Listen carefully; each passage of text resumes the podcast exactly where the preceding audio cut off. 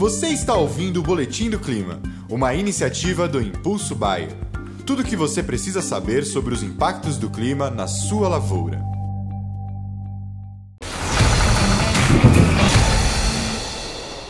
Olá a todos, aqui é Marco Antônio, agrometeorologista da Rural Clima, e vamos para as nossas atualizações climáticas dessa quarta-feira, né? Hoje, dia 13 de setembro. Vamos dar um panorama aí sobre as condições climáticas aqui para o Brasil e mostrar aí como vai ser essa segunda quinzena de setembro, bem como também o mês de outubro, já que o plantio da soja já está iniciando, né?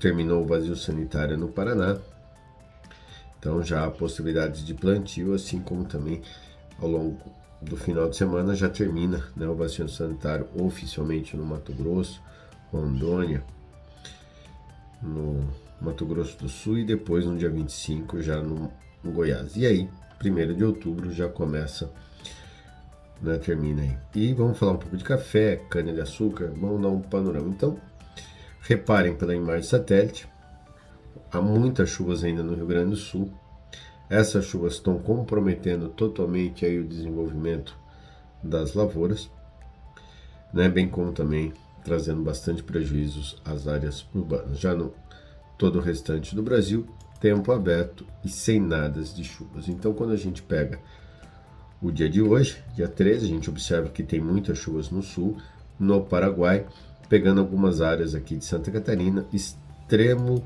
sudoeste é, no Paraná. E a partir de amanhã, quinta-feira, essa frente, ao se deslocar para o Oceano Atlântico, deixa todo um corredor de umidade, favorecendo assim né, é, chuvas também no sul do Mato Grosso Sul, pegando o sul de São Paulo, olha o Paraná chovendo relativamente bem.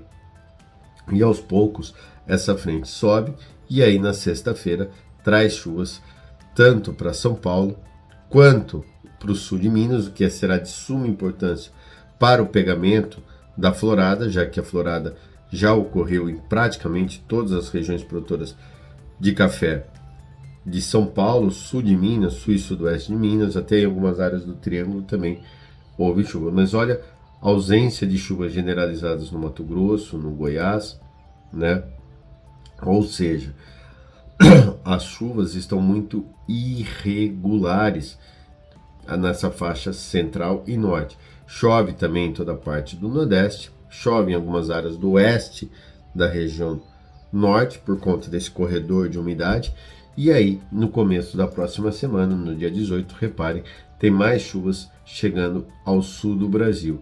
E essa deverá ser a tendência não só para essa segunda quinzena de setembro, mas todo o mês de, de outubro também será marcada exclusivamente por essa condição, ou seja, chuvas muito mais concentradas no sul do que nas regiões centrais e norte. Não é uma ausência, não está tendo bloqueio, como a gente pode observar nos mapas né, semanais, aqui são os mapas semanais.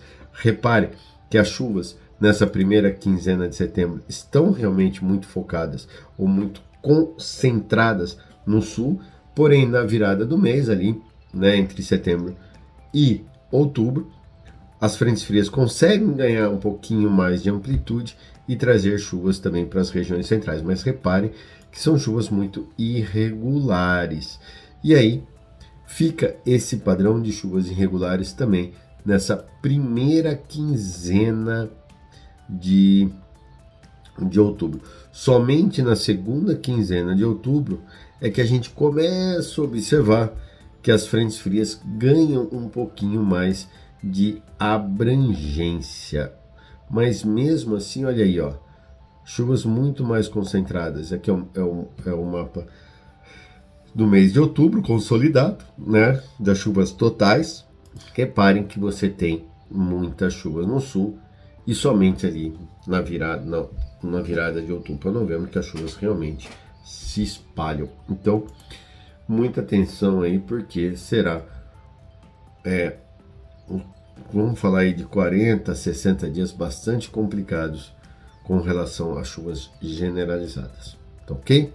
Então, e para você ter mais informações, todo dia nós aqui da Rural Clima postamos áudios regionalizados lá no site do Agrobuyer Brasil.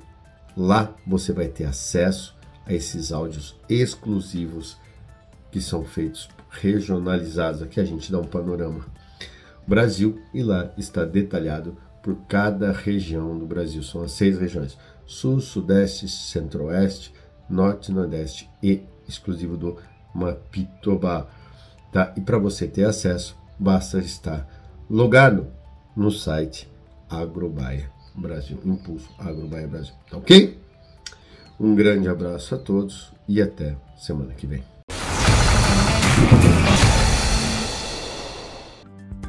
E esse foi o Boletim do Clima, uma iniciativa do Impulso Bayer. As últimas notícias do Impulso Bayer sobre a previsão do tempo para sua lavoura.